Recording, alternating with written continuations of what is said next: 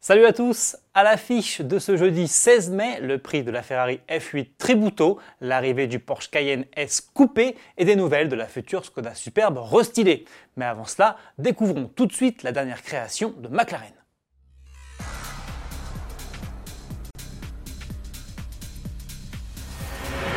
McLaren vient d'étoffer sa gamme avec un inédit modèle Grand Tourisme, sobrement baptisé GT moins accès sport que les précédents modèles de la marque, malgré un V8 4 litres biturbo en position centrale arrière de 620 chevaux, celui-ci fait surtout la part belle au confort et à l'espace intérieur. Cela se voit tout d'abord à son gabarit. Avec 4,68 m de long, ce coupé biplace est en effet 15 cm plus grand qu'une 570 GT. Cela se remarque aussi dans ses lignes qui sont moins radicales que celles des autres véhicules de la gamme.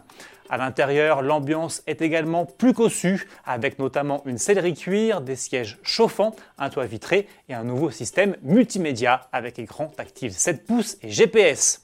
Enfin, pour un usage pratique au quotidien, la GT dispose d'un volume de chargement total de 570 litres, 150 litres à l'avant et 420 litres à l'arrière.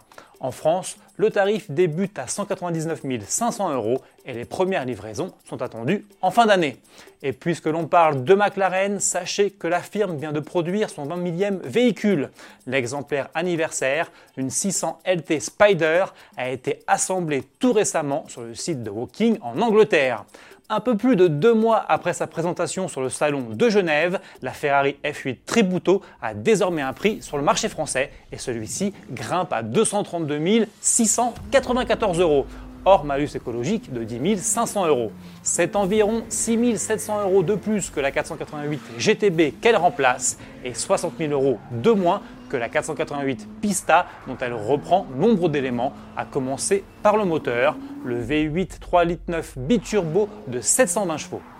À ce prix, la F8 Tributo est surtout moins chère que sa concurrente la plus directe, à savoir la McLaren 720S affichée à 249 175 euros.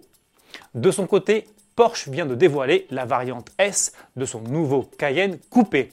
Celle-ci vient s'intercaler entre la version standard de 340 chevaux et la version turbo de 550 chevaux lancée il y a maintenant deux mois.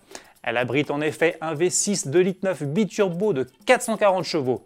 Avec le pack Sport Chrono fourni de série, le Cayenne S coupé peut ainsi avaler le 0 à 100 km/h en 5 secondes et atteindre une vitesse de pointe de 263 km/h. D'ores et déjà disponible à la commande, le modèle s'affiche à partir de 101 817 euros. C'est 16 080 euros de plus que le Cayenne coupé et 47 400 euros de moins que le Cayenne turbo coupé. L'arrivée en concession est prévue pour le début du mois d'août. Pour finir, plein feu sur la future Skoda Superbe restylée. Quelques jours après avoir diffusé un premier croquis de sa berline, le constructeur tchèque révèle que l'auto profitera d'une toute nouvelle signature lumineuse puisqu'elle sera pour la première fois équipée de phares Matrix Full LED et de clignotants à défilement.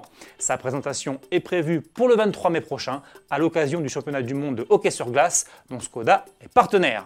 À demain